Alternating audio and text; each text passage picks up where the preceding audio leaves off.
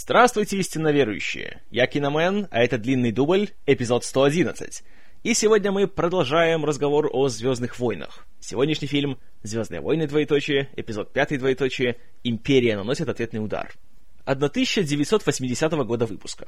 Итак, вышли оригинальные «Звездные войны», застали всех врасплох, стали сенсацией в прокате, по всему миру отгремели, э, ввели снова моду на фантастику, заставили все студии бросить все свои ресурсы на создание фантастики в той или иной форме, а Джордж Лукас, собственно, вздохнул с облегчением, все его риски оправдались, это был гигантский успех, поэтому он решил, что теперь можно уже со спокойной душой брать и продолжать.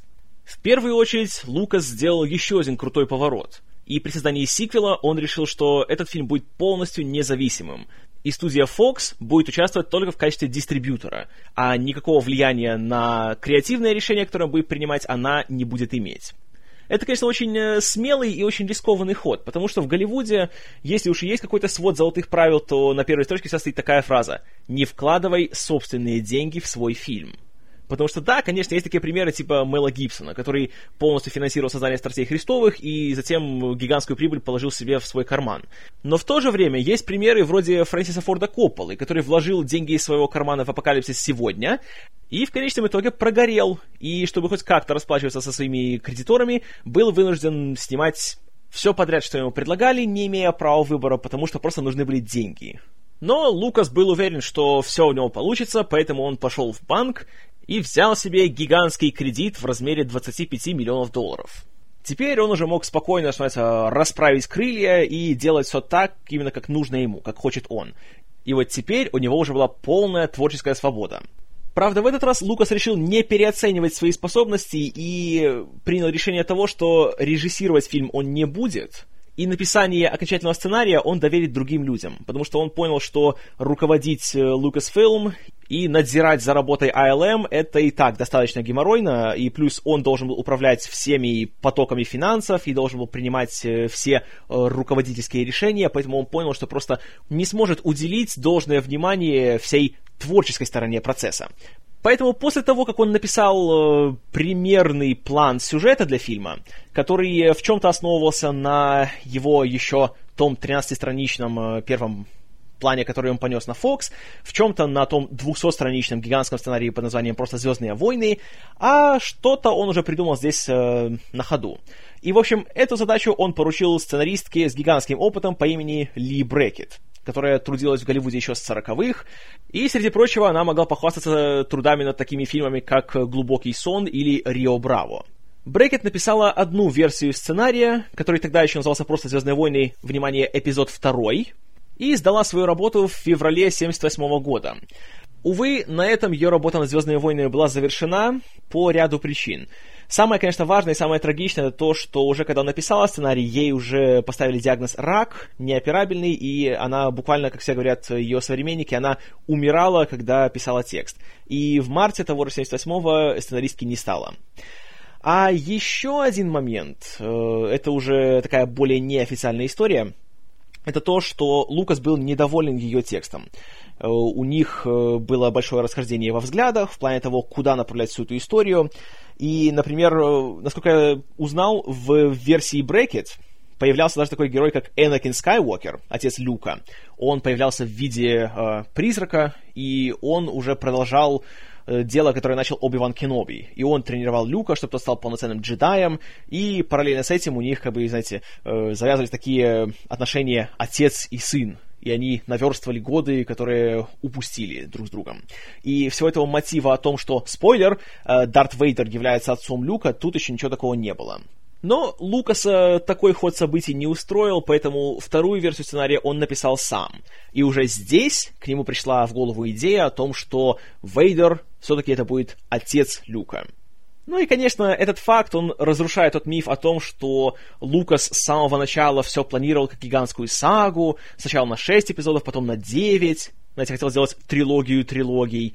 Э, на самом деле все это не совсем так. Это уже пришло к нему в голову уже гораздо позже. И опять же, тот факт, что первая версия сценария называлась «Звездные войны. Эпизод 2», подчеркивает, что таких грандиозных планов у него тогда еще в голове не было.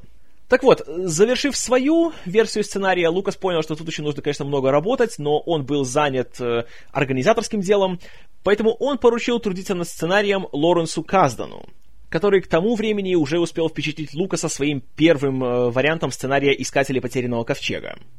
Правда, Каздан тут э, любит в интервью говорить, что Лукас, по сути, в своей второй версии он создал э, полный скелет этого сюжета, а Каздан уже только немножко дорабатывал такие детали и наводил косметические штрихи.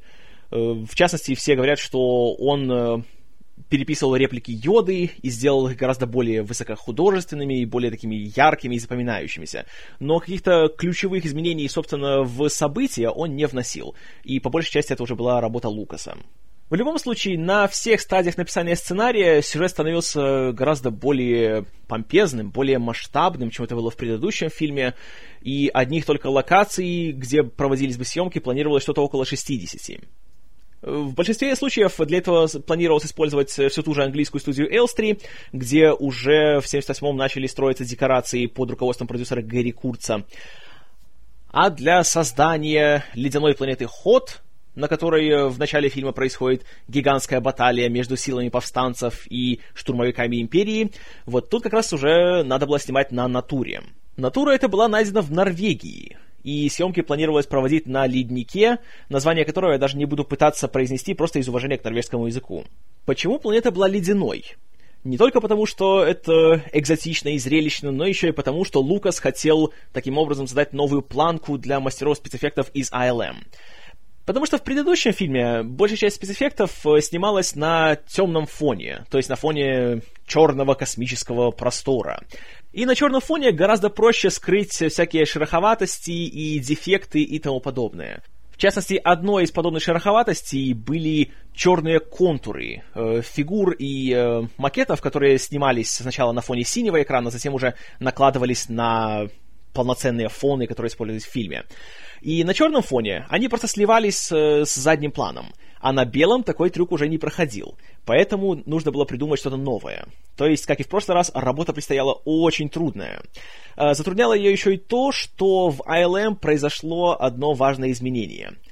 Э, после премьеры первого фильма Джон Дайкстра, мастер спецэффектов, э, решил немножечко разнообразить свою работу и пошел на студию Universal, где работал над спецэффектами для телесериала «Звездный крейсер Галактика» Battlestar Galactica. Однако, как вы помните, там была очень э, сложная, очень неприятная история с тем, что сериал э, сам Джордж Лукас обвинил в плагиате, стал таскать создателей сериала по судам и в конечном итоге добился того, что сериал просто взяли и закрыли. Дайкстра же после всей этой истории как-то не захотел возвращаться в ILM, тем более, что Лукас его обвинил в том, что, понимаете ли, он двойной агент, работает на конкурентов. И Дайкстра решил создать собственную компанию под названием Apogee Incorporated, в которую он взял еще и пару человек из ILM. И для того, чтобы начать работу, Дайкстра с коллегами собирался использовать оборудование, которое осталось со съемок первого фильма, и которое планировалось оставить в том самом ангаре Ван Найс, перед тем, как ILM собирались переезжать на свою новую базу э, в городе Сан-Франциско. А многие работники просто не хотели бросать свои семьи и остаться уже на старом месте.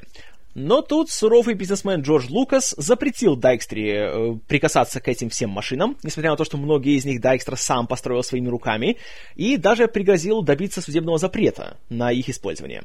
Поэтому как-то вот не сложилось у него с э, сольным бизнесом. У Дайкстера, в смысле. Хотя долго он не тужил, и вскоре его наняла студия Paramount для того, чтобы он трудился над спецэффектами к э, полнометражной версии сериала «Звездный путь» Star Trek. Так что у ILM, несмотря на то, что теперь у них было гораздо больше денег, теперь у них был новый объект в Сан-Франциско, где было, конечно, больше свободы и больше технических возможностей, э, все-таки расслабляться им нельзя было, потому что работа предстояла в разы более сложная, чем на предыдущем фильме. Как я уже говорил, Джордж Лукас сам не собирался режиссировать фильм, а чтобы найти себе нового постановщика, он сделал очень необычный ход – он пошел обратно в университет Южной Калифорнии к своему старому преподавателю Ирвину Кершнеру. Который немного работал режиссером, но никогда не имел дела с экшеном, с фантастикой, спецэффектами и тому подобное. Он делал такие маленькие, небольшие э, драмы, которые фокусировались больше на характерах персонажей, чем, собственно, на событиях. И Лукас решил, что как раз это будет идеальным э, дополнением для «Звездных войн», потому что за спецэффекты, за экшен тут волноваться не приходилось. А участие Кершнера помогло бы э, лучше и глубже исследовать этих героев и сделать их еще более интересными и еще более яркими. Э, Кершнер, нужно сказать, что сначала он как-то сомневался и даже не хотел э, принимать эту работу, потому что у него не было опыта с такими фильмами, и, по собственному признанию, как-то от первого фильма он особо в восторге не был. Но затем он поговорил с своим агентом, который сразу сказал, что тот обезумел и буквально заставил режиссера согласиться на эту работу. Таким образом, у фильма, который теперь уже получил подзаголовок «Империя наносит ответный удар», который, кстати, придумал продюсер Гэри Курц, появился руководитель. В начале 79 года сценарий Каздана был уже готов, и началась э, работа над подбором актеров. К счастью, у основных исполнителей ролей, в частности у Марка Хэмилла и Кэрри Фишер, были контракты не только на два, а даже на три сиквела. То с ними волноваться не пришлось, а вот у Харрисона Форда контракта на целую трилогию не было – и именно поэтому в конце э, сюжета Империи э, Хана Соло, спойлер, э, замораживают в Карбоните и отправляют обратно на, на Татуин. И даже ведутся такие разговоры, что он может не выжить при этом. И это было такой страховкой для Лукаса в плане того, что если Форд откажется сниматься в следующем фильме, то просто скажут, что ну вот, он не пережил за заморозку, поэтому все, Хана Соло больше нет. Кроме того, существует много историй, теперь уже даже легенд, по поводу участия сэра Алика Гиннеса в роли Оби-Вана Кеноби в сиквеле, и о том, почему его персонажа, спойлер, убили в предыдущем фильме. Э, тут, э, кого не спроси, у всех своя история, и где находится правда, теперь искать невозможно. Но есть ряд версий. Сам Лукас говорит, что первоначально, по его задумке, Оби-Ван был бы жив на протяжении всей трилогии, и он бы продолжал обучение Люка, и он бы сделал из него полноценного джедая, и все у них было бы хорошо. У них были бы такие отношения, как э, у суррогатного отца и суррогатного сына. Но затем он понял, что оставить престарелого Кеноби в живых, и чтобы он просто смотрел за атакой на Звезду Смерти, а уж тем более, если бы участвовал в ней, это было бы глупо. Это было просто пустой тратой такого таланта, как Гиннес. Поэтому он решил его убить. Э, другая же версия, неофициальная, такая, что Гиннес плевался от своих реплик, и он вообще считал, что это пустая трата времени, работа над этим фильмом, над этой детской сказкой, и уже к концу первых «Звездных войн» он буквально попросил Лукаса, чтобы тот убил его персонажа, потому что он не хотел возвращаться в сиквелы. А убедили его вернуться на эпизоды 5 и 6 только что гораздо более высоким гонораром. И при том, что его сцены были минимальные, и ему играть приходилось бы не больше одного дня на каждом фильме. Как это и было в случае с Империей. Он всего на один день, э, где-то, по-моему, в августе 79-го приехал на съемки, сыграл там одно свое появление и записал пару своих реплик, которые звучали за кадром, и на этом он попрощался. В то же время есть еще третья история о том, что Гиннес на самом деле был большим другом Лукаса, и он даже согласился сниматься за минимальный гонорар – просто в качестве одолжения Джорджу Лукасу. Где здесь правда, сказать практически невозможно. И я даже сам, если честно, сомневаюсь вообще, в какую сторону здесь склоняться.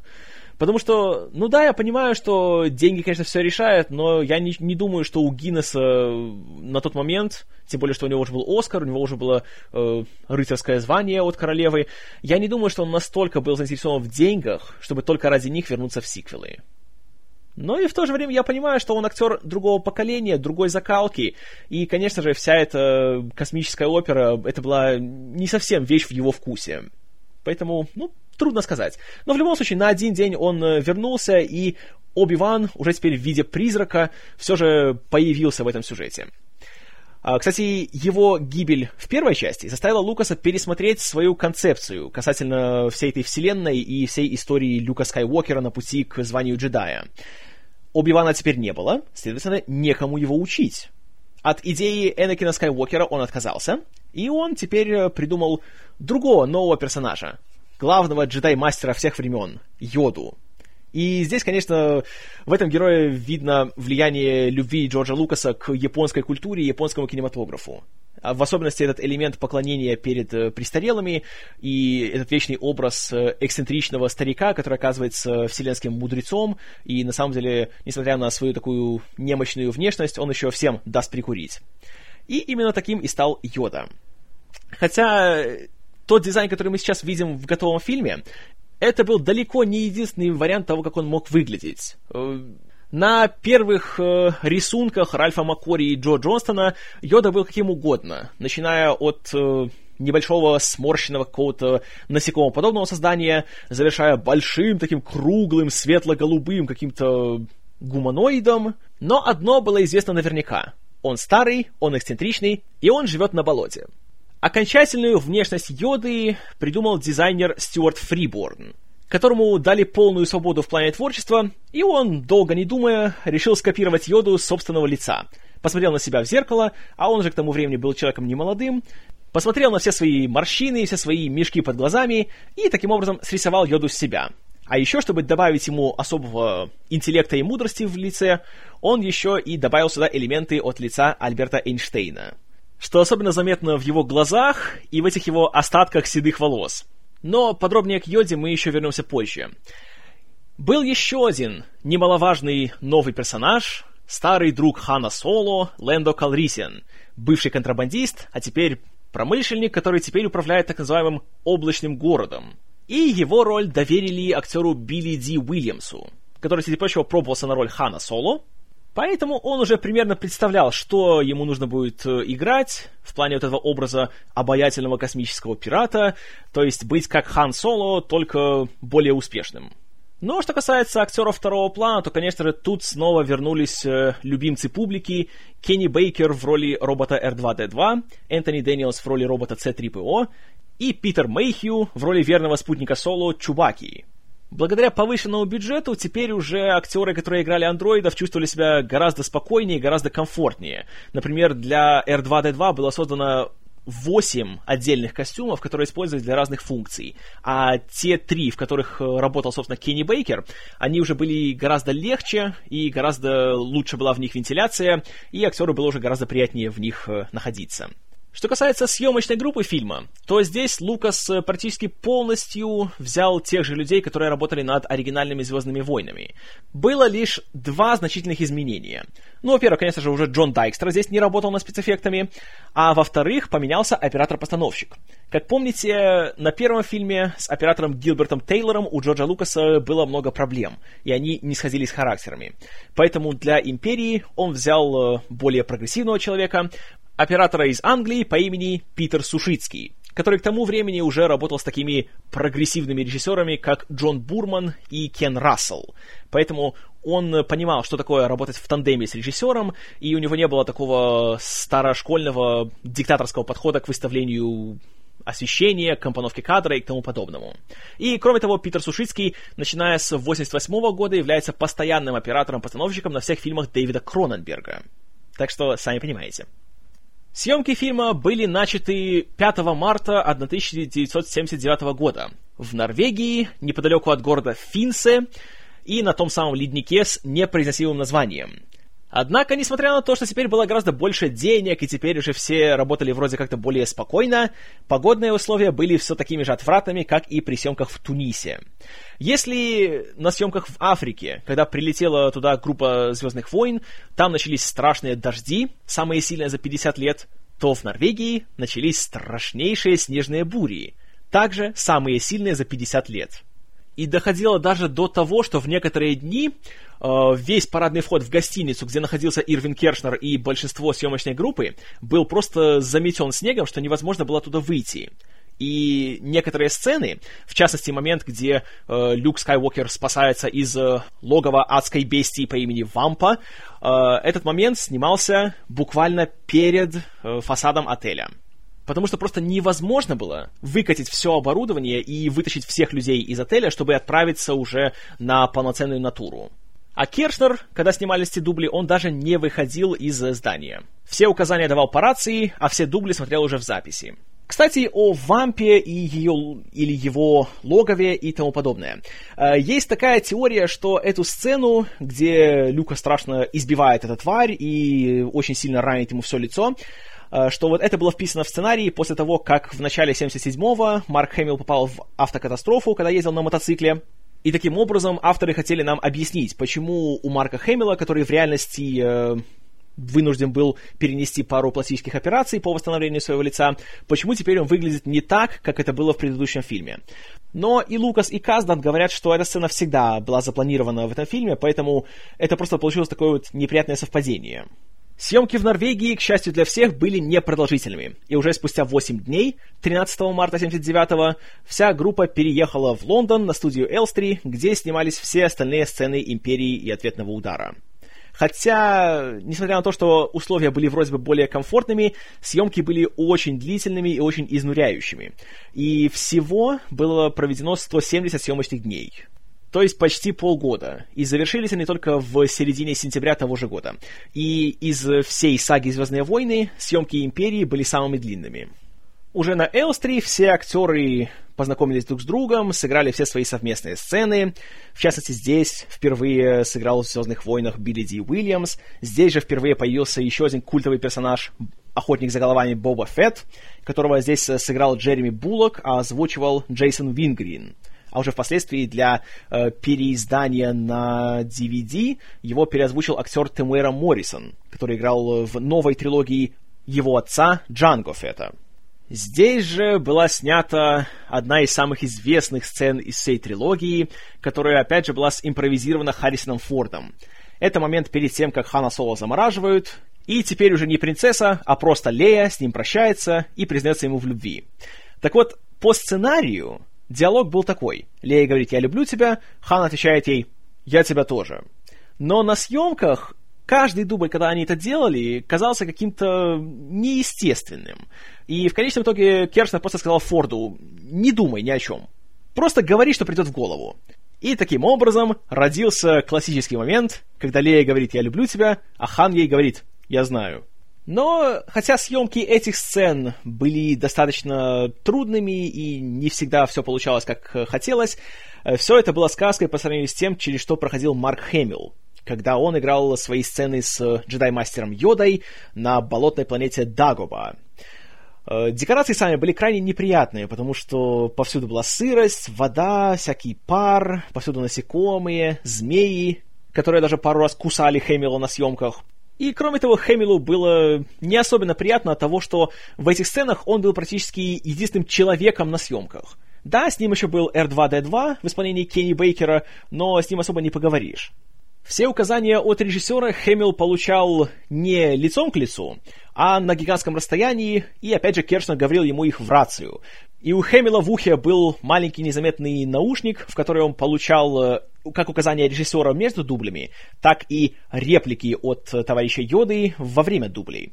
Потому что сцены, где Люк и Йода вместе в одном кадре, снимались так, что актер просто не мог слышать, что говорил э, кукловод и актер Фрэнк Оз который озвучивал болотного философа, потому что все вот эти вот павильоны приходилось строить где-то так э, с подъемом на полтора метра, чтобы под полом могли спрятаться Фрэнк Оз и еще его трое коллег, которые отвечали за управление разными элементами куклы Йоды. Поэтому получалось так, что э, в кадре были Люк и Йода рядом друг с другом, но они друг друга не слышали. И поэтому Хэмиллу приходилось реагировать на те фразы, которые он слышал у себя в наушнике, а не те, которые говорил, собственно, Йода в кадре. Ну, тут, наверное, немножко отступление о том, кто такой Фрэнк Оз и как он попал в этот фильм. Э, первоначально, когда Лукас решил, что Йода должен быть не человекоподобным созданием, а инопланетянином, стало понятно, что это должна быть кукла. На тот момент подобных технологий практически не было в большом кино. Знаете, еще эпоха Стэна Уинстона не пришла. И Лукас обратился к своему хорошему другу Джиму Хэнсону, легендарному создателю телепрограмм «Маппеты» и «Улица Сезам». Лукас хотел, чтобы сам Хэнсон создал Йоду и управлял им и озвучивал его. Но тот был слишком занят и порекомендовал одного из своих э, главных э, работников, Фрэнка Оза, который также был и кукловодом, и актером, как озвучки, так, собственно, и э, на экране. Примечательно то, что в том же 80-м году, когда вышла «Империя», Фрэнк Оз и, кстати, Кэрри Фишер появлялись в качестве актеров в «Братьях Блюз», другом хите того же года. Для Оза, конечно, работа над Йодой была чем-то новым, потому что когда он работал на Маппетах, на улице Сезам, там не нужно было, как-то, знаете, следить за какими-то уж очень правдоподобными движениями твоих кукол, потому что они были куклами по замыслу, и никто не пытался убедить себя в том, что вот это реальные люди. Поэтому там особо так грузиться не нужно было. Там больше было дело в артистизме. В случае с Йодой же нужно было именно убедить зрителя в том, что вот это настоящее создание. И все, что он делает, все его жесты, все, вся его мимика, все его движения, это вот живое, дышащее биологическое создание. Почему, собственно, и нужно было четыре человека, чтобы управлять э, его движением туловища, движением его головы, рук, даже порой его уши управлялись отдельными людьми.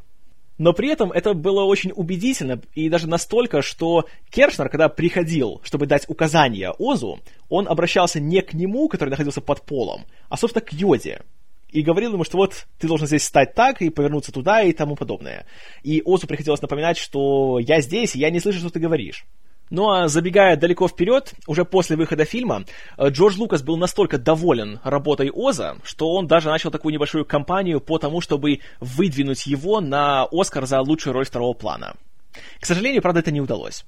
Как я уже говорил, съемки были очень продолжительными, очень трудными для всех, как для актеров, так и для мастеров из ILM, которые днями и ночами буквально не спали, придумывая, как же все-таки показать ту или иную сцену. Особо напрягаться пришлось э, мастеру по покадровой анимации Филу Типету, который отвечал, по сути, за все модели э, ходячих танков от империи АТ-АТ, которые нападали на повстанцев на Хоте. Да и для остальных мастеров, включая Денниса Мьюрена, Кена Ролстона и Ричарда Эдланда, Особенно, когда они снимали сцены с э, поясом астероидов, в который попадает э, корабль Хана Соло, скрываясь от Империи. И для создания правдоподобных моделей астероидов зачастую они даже использовали самый обычный картофель. Но при этом Лукас постоянно был недоволен и требовал от них э, все большего и большего, и один даже мастер, неизвестно кто, в шутку или просто в отместку вставил в один из кадров с астероидами ботинок. Буквально. Были, ко всему прочему, еще и абсолютно непредвиденные случаи, вроде того, как э, на одном из павильонов Элстри, где параллельно со «Звездными войнами» снимался фильм Стэнли Кубрика «Сияние», экранизация Стивена Кинга, э, возник большой пожар, из-за которого съемки были приостановлены и были большие убытки, из-за которых даже пришлось увеличить бюджет. Бюджет, в принципе, несмотря на то, что Лукас вроде все хорошо просчитал в начале и думал, что 25 миллионов хватит, в конечном итоге он вырос где-то до 33.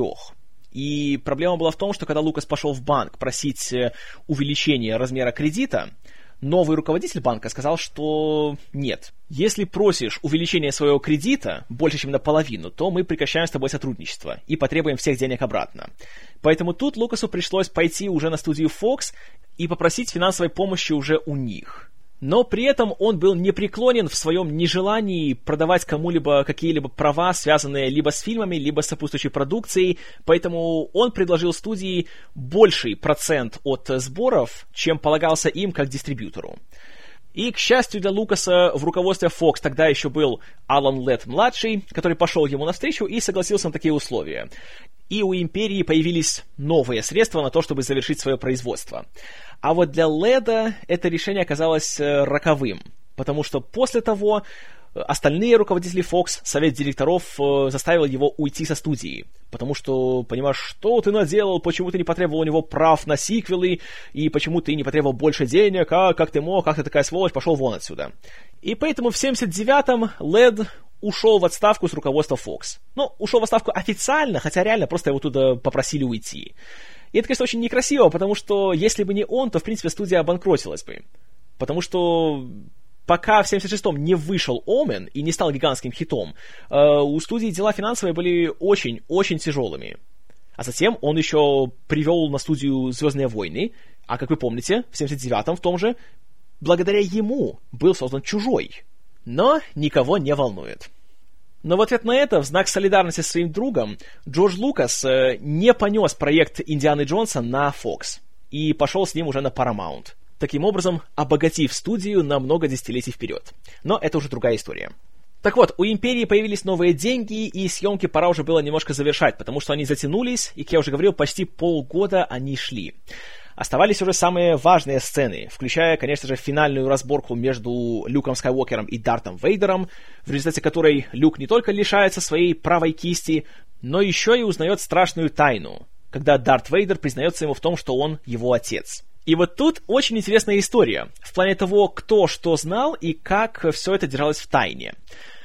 Первоначально о том, что Дарт Вейдер является отцом Люка, знал только Джордж Лукас, потому что эта идея пришла ему, Лоренс Каздан, потому что он писал окончательный сценарий, Ирвин Кершнер, потому что он читал этот сценарий, и все. У актеров в финале нескольких страниц сценария вообще даже не было, когда им они раздавались. Марк Хэмилл узнал о том, что произойдет, буквально за пару мгновений до того, как начали снимать эту сцену.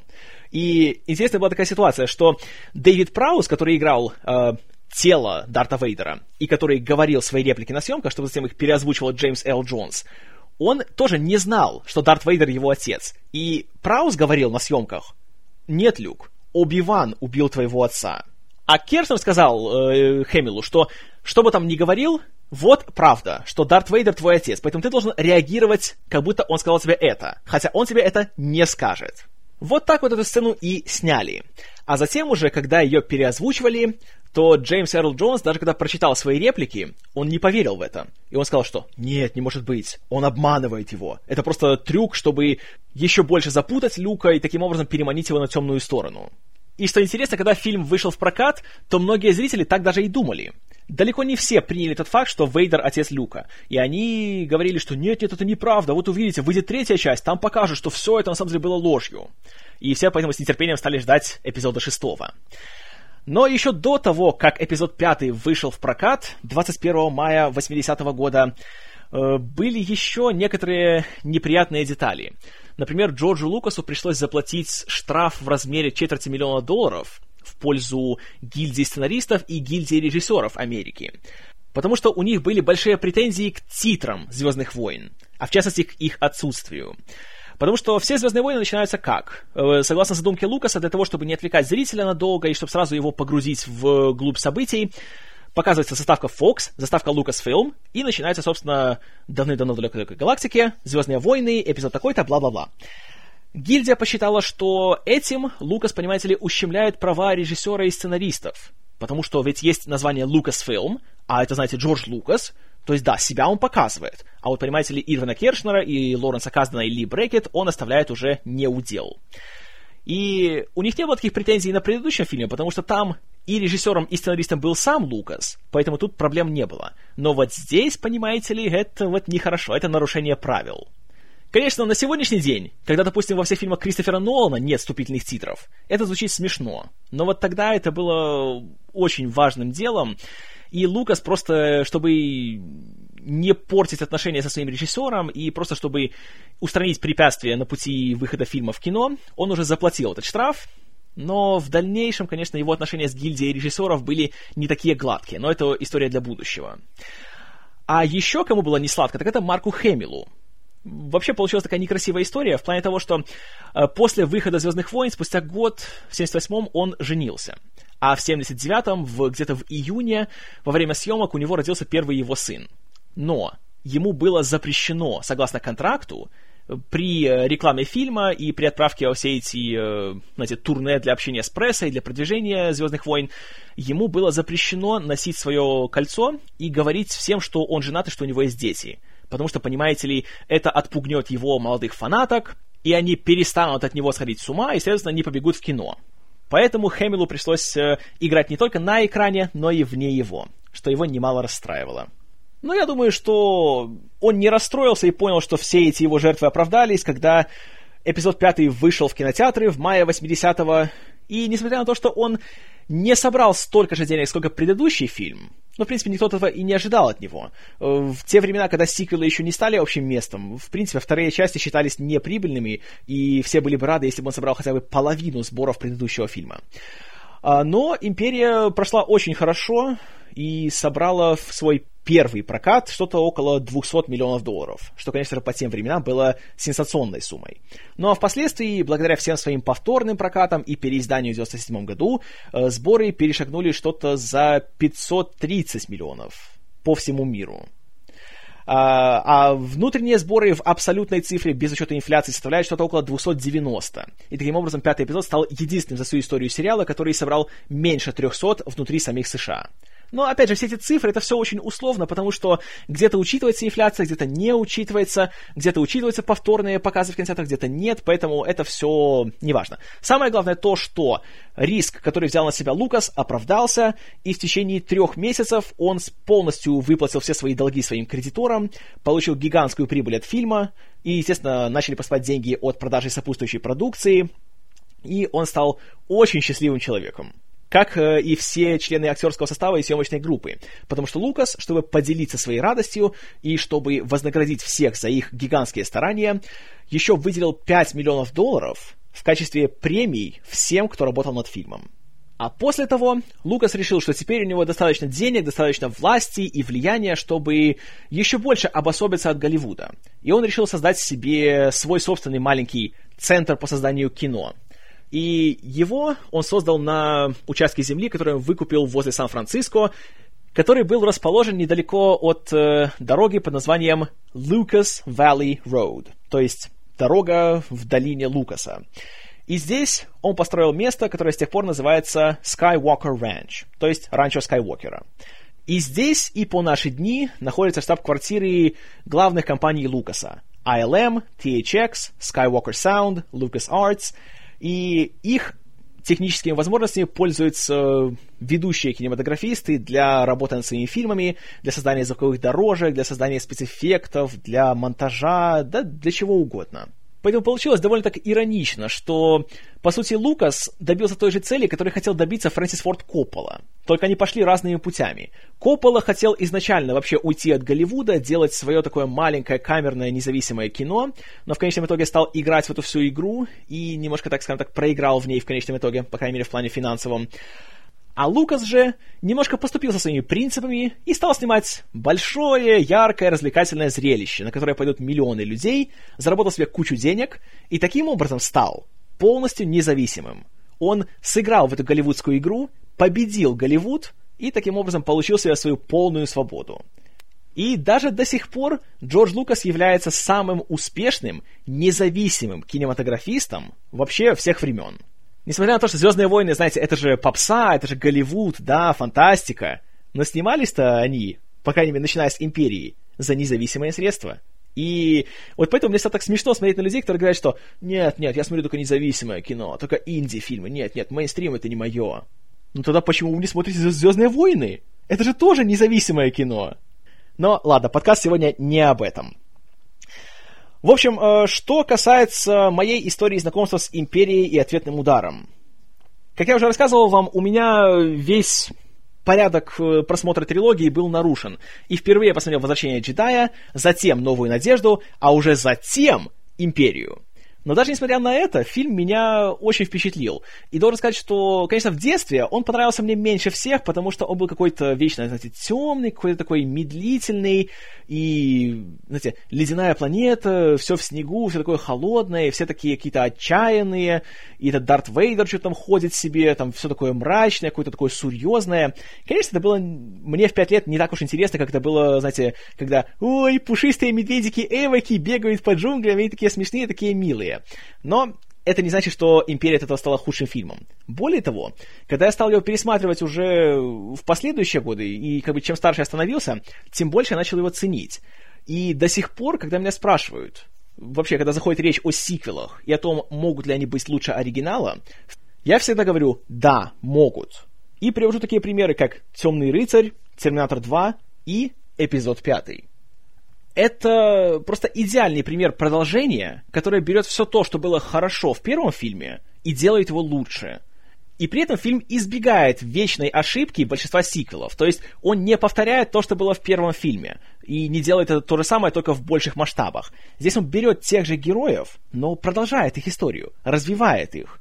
И все они на протяжении этого фильма, они уже не те, кем они были раньше. Они меняются. Все абсолютно. Даже Люк Скайуокер, который в первом фильме, надо все-таки признать, что он хороший персонаж, но все-таки он он скучноватый, потому что он однообразен. Он все время такой, знаете, позитивный, такой наивный, такой идеалист, и он не меняется на протяжении всего фильма. Здесь же какой он в начале, какой он в конце, это не один и тот же человек. Он проходит через развитие, он, он меняется. И то, что с ним происходит, то, что он узнает, знаете, так, жизнь хорошенько так трепает его на протяжении всего этого фильма, как физически, так и морально. И, конечно, в первом фильме, да, все так классно закончилось, да, уничтожили звезду смерти, показали империи, знаете, кто в доме хозяин, но империя-то она большая, она злая, и теперь пора немножко получать по ушам за то, что ты наделал.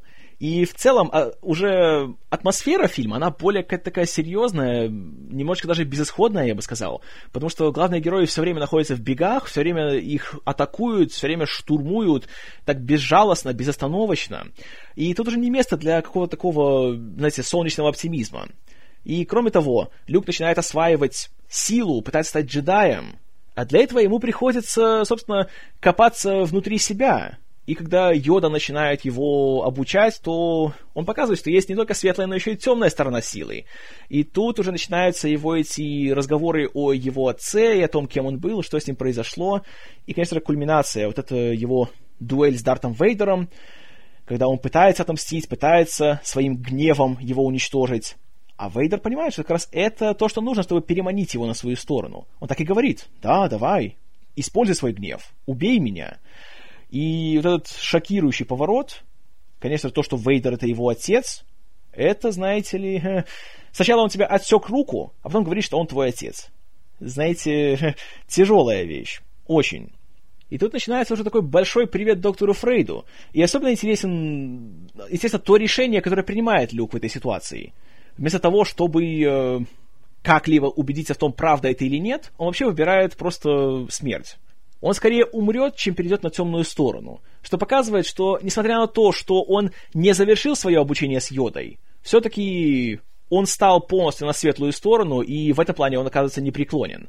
И это интересно, это очень такой хороший, на мой взгляд, ход, и он очень не банальный и непростой. И тут уже такой какой-то детской сказочности, которая была в первом фильме, здесь ее как-то уже и так особо не заметишь.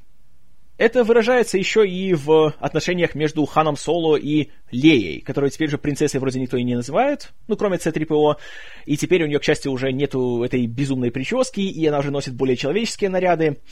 И да, вроде у них есть такая, знаете, игривая, как бы романтическая история, где он ее добивается, она вся такая неприступная, при этом мы видим, что он тоже ей нравится, и вот, а, будет у них что-то или не будет, и это очень интересно смотрится, потому что видно, что актерам самим приятно работать друг с другом, и есть какая-то такая вот энергия в этих сценах. И несмотря на то, что фильм смотришь не ради этого, а ради, знаете, фантастики, подвигов, знаете, ох, битвы, масштабы, но эти сцены, они не раздражают и не хочется их пересматривать. И тут заслуга всех.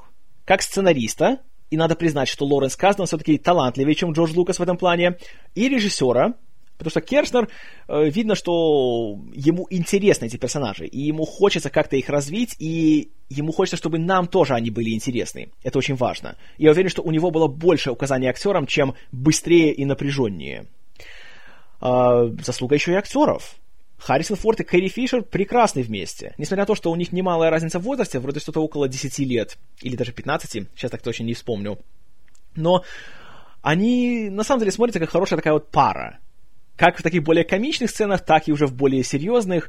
И когда в финале вот они так прощаются, как раз то, что здесь нет такой большой драмы, знаете, там слез и размазывание соплей по стенке, как раз наоборот, это больше так впечатляет, это смотрится более как-то убедительно. Чертовски хорошо. И вот этот финал, когда все, Хана замораживают, и Чубака, бедный там аж не может, аж ревет по своему хозяину, то понимаешь, знаете, эта сцена все-таки так впечатляет, так пробирает немножко.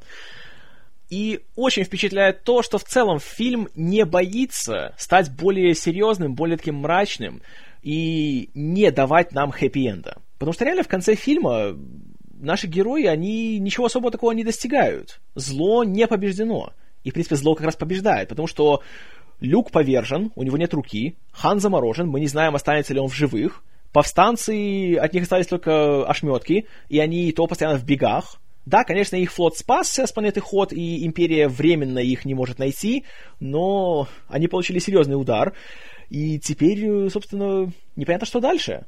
Лэндо Калрисиан, который вроде казался хороший чел, он бессовестно предал наших героев, Хотя, конечно, впоследствии он уже пошел, знаете, на путь э, искупления своих грехов.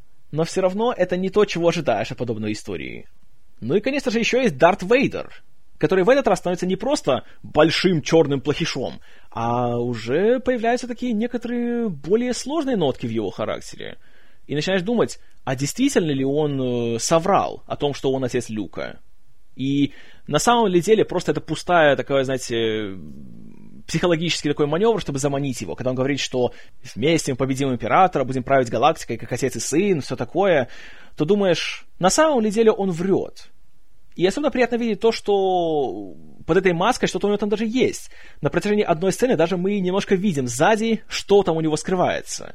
И, знаете, очень интересно смотрится. Опять-таки, очень смело, потому что очень так нелицеприятно все это выглядит. Как и то, насколько безжалостно он обращается с своими подчиненными, как он так вот спокойно может взять и убить любого командира империи. Это, конечно, очень интересно и делает его более сложным персонажем, от этого более интересным. Но что касается интересных персонажей, то, конечно, тут появляется создание, которое я люблю всем сердцем. Джедай-мастер Йода. Знаете, если бы я составлял какой-нибудь список, типа там топ-100 лучших персонажей всех времен, сразу вам спойлерну, что первая тройка была бы такой. Бэтмен, Джеймс Бонд, Джедай-мастер Йода. Йода абсолютно это мой любимый герой вообще в истории кинематографа. Нет никого, кого я люблю больше и кто мне интереснее, и на кого мне приятнее смотреть. Я просто поражаюсь тому, вот насколько они сумели сделать эту вот полуметровую куклу таким вот именно живым, таким вот ярким героем, который зачастую обыгрывает своих э, человеческих компаньонов. И больше всех мне нравится именно, что Йода в пятом эпизоде. Потому что в новой трилогии, в приквелах, он стал таким, знаете, более таким каким-то статным, таким серьезным, вечно каким-то хмурым. А здесь это просто такой безумный старик, который вообще никогда в жизни не подумает, что он что-то там знает и что у него в голове еще что-то есть. Он носится, он вечно смеется со всего, вечно что-то там шутит над всеми. Но вот этого он только еще класснее становится в сцене, когда Люк все уже, знаете, все, он бросил всякую надежду, он понял, что это просто какой-то безумный чудак, и нечего от него ждать.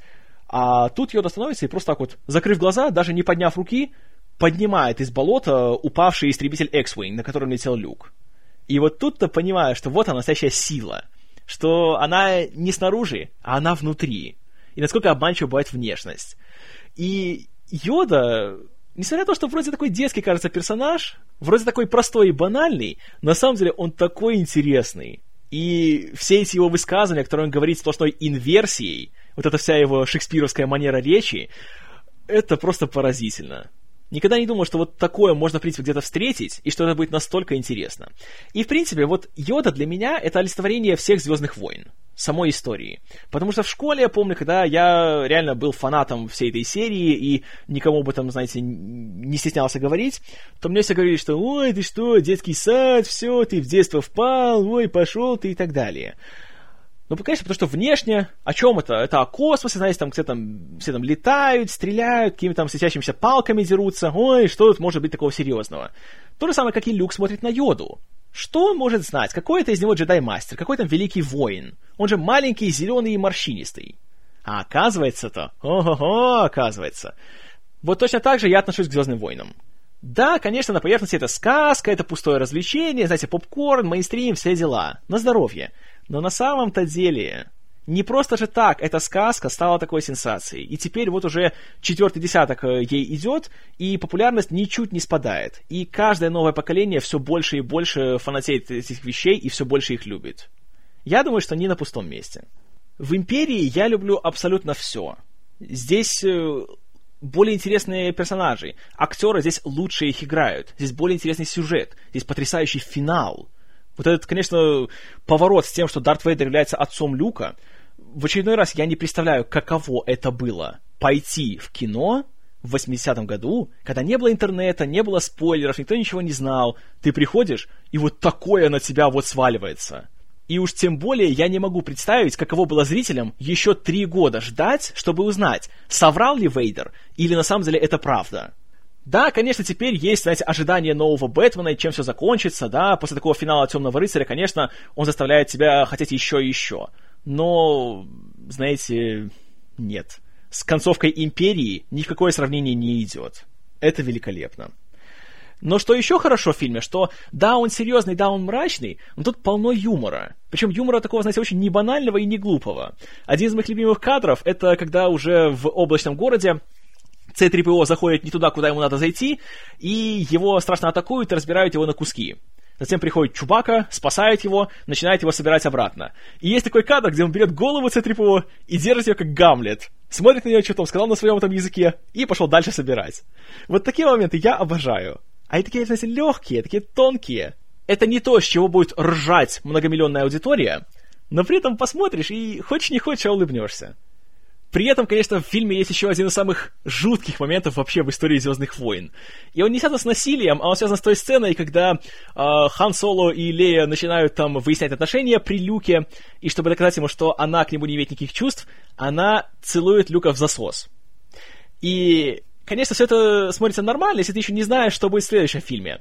Но теперь, когда уже ты посмотрел шестой эпизод, и ты знаешь, что на самом деле кажется, что, спойлер, Люк и Лея брат и сестра, то когда видишь, с каким нескрываемо удовлетворенным лицом Люк после этого сидит, как он откидывается в своем кресле, такой, знаете, весь довольный, такой, о, вообще все супер, то думаешь, а что это было? И вот тут, знаете, все вот эти вот фразы и легенды о том, что Лукас все просчитал до мелочей, знаете, все наперед, как-то они уже звучат неубедительно.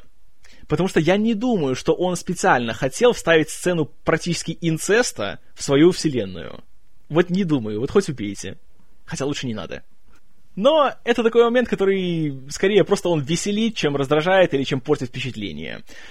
А в остальном я не могу найти ни одной причины придраться к этому фильму. Он великолепен со всех сторон. С технической, со сценарной, с художественной. Все замечательно. И, конечно, можно понять, почему многие критики, когда он вышел, отнеслись к нему довольно негативно, говоря, что вот как-то так, понимаете, нет в фильме ни начала, ни конца, это просто вот какая-то такая большая середина, в конце ничего не решено, и вот вообще зачем его смотреть, это бессмыслица и тому подобное. Почему фильм собрал меньше денег? Потому что это уже не такая жизнерадостная сказка, как это был первый фильм. И после этого ты не выходишь такой, знаете, довольный и полный жизнерадостности. Это фильм, который немножко заставляет тебя подумать и даже немножко так, э, знаете, не повышает твое настроение, когда ты выходишь из него. И понятно, почему на Оскарах он уже не стал таким большим хитом. У него было только четыре номинации, из которых он выиграл две. За спецэффекты и за звук, а также был номинирован за музыку и за работу художника-постановщика. Но лично я считаю, что это лучше, чем эпизод четвертый. Гораздо. Это для меня это лучшая вообще часть всей саги. Это тот фильм, который я могу пересматривать бесконечно и не могу найти в нем ничего, к чему можно придраться. И даже переиздание к 20-й годовщине, куда Лукас тут э, немножко добавил пару таких маленьких кадров, э, поменял актера Клайва Ревила, который играл э, императора Палпатина в голограмме, на Иэна Макдирмида, который играл его в остальных частях, и пару реплик он перезаписал, но даже здесь он ничего не испортил, в отличие от четвертого и шестого эпизодов, что поражает лично меня что Лукас даже не нашел, что здесь можно испортить. Все еще фильм смотрится великолепно. И даже сейчас, спустя 32 года после выхода, он смотрится потрясающе в плане экшена. Скажу честно, далеко не каждый фантастический фильм может достичь того, чего достиг Лукас со своими товарищами в, вот, в 79-80 годах. Шедевральный фильм. 10 баллов из 10. Однозначно рекомендую к просмотру. Любите вы фантастику, не любите, любите вы «Звездные войны» или нет, посмотреть вы просто обязаны. Ну а что думаете вы, истинно верующие? Пожалуйста, пишите в комментарии к подкасту. С удовольствием все почитаю. Ну а до следующего раза спасибо за внимание. С вами был Киномен. И я найду тебя, и я убью тебя.